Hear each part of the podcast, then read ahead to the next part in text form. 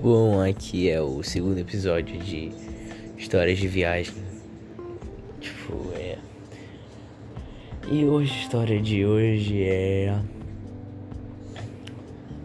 Como nós, como eu, minha família, eu com 7 anos, não, com 11 anos, é.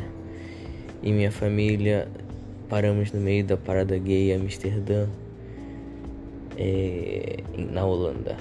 Bom, em, o ano era 2016 e a gente era meio do ano e a gente estava indo, a gente estava indo Bélgica, Holanda e Alemanha.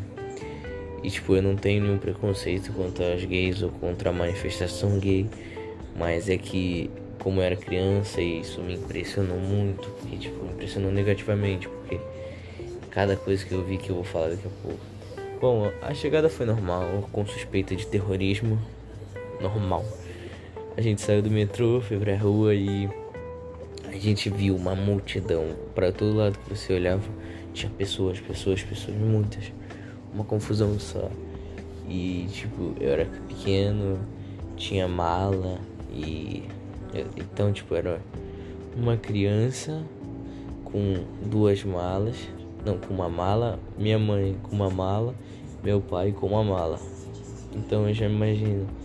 E tipo, a gente ia de policial em policial, tipo, a gente parecia que tava nadando num mar de gente, com alguns pontos, alguns faróis. E tipo, que eram os policiais e a gente ia perguntando eles, right, left, right, left. Aí, nosso hotel é pra.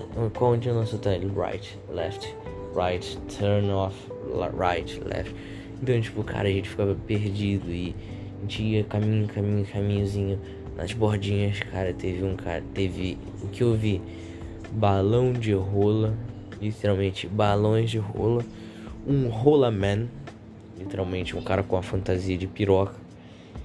E um cara que abriu um jaqueta na minha frente. Quer dizer, não na minha frente, porque tava na minha frente, mas calhou de estar na minha frente. E isso me meio que traumatizou até hoje. Tanto que quando a gente conseguiu chegar no hotel depois de 20 minutos andando, a gente apagou. Eu apaguei. Eu cheguei, dormi, tirei o sapato e dormi por, sei lá, umas 7 horas.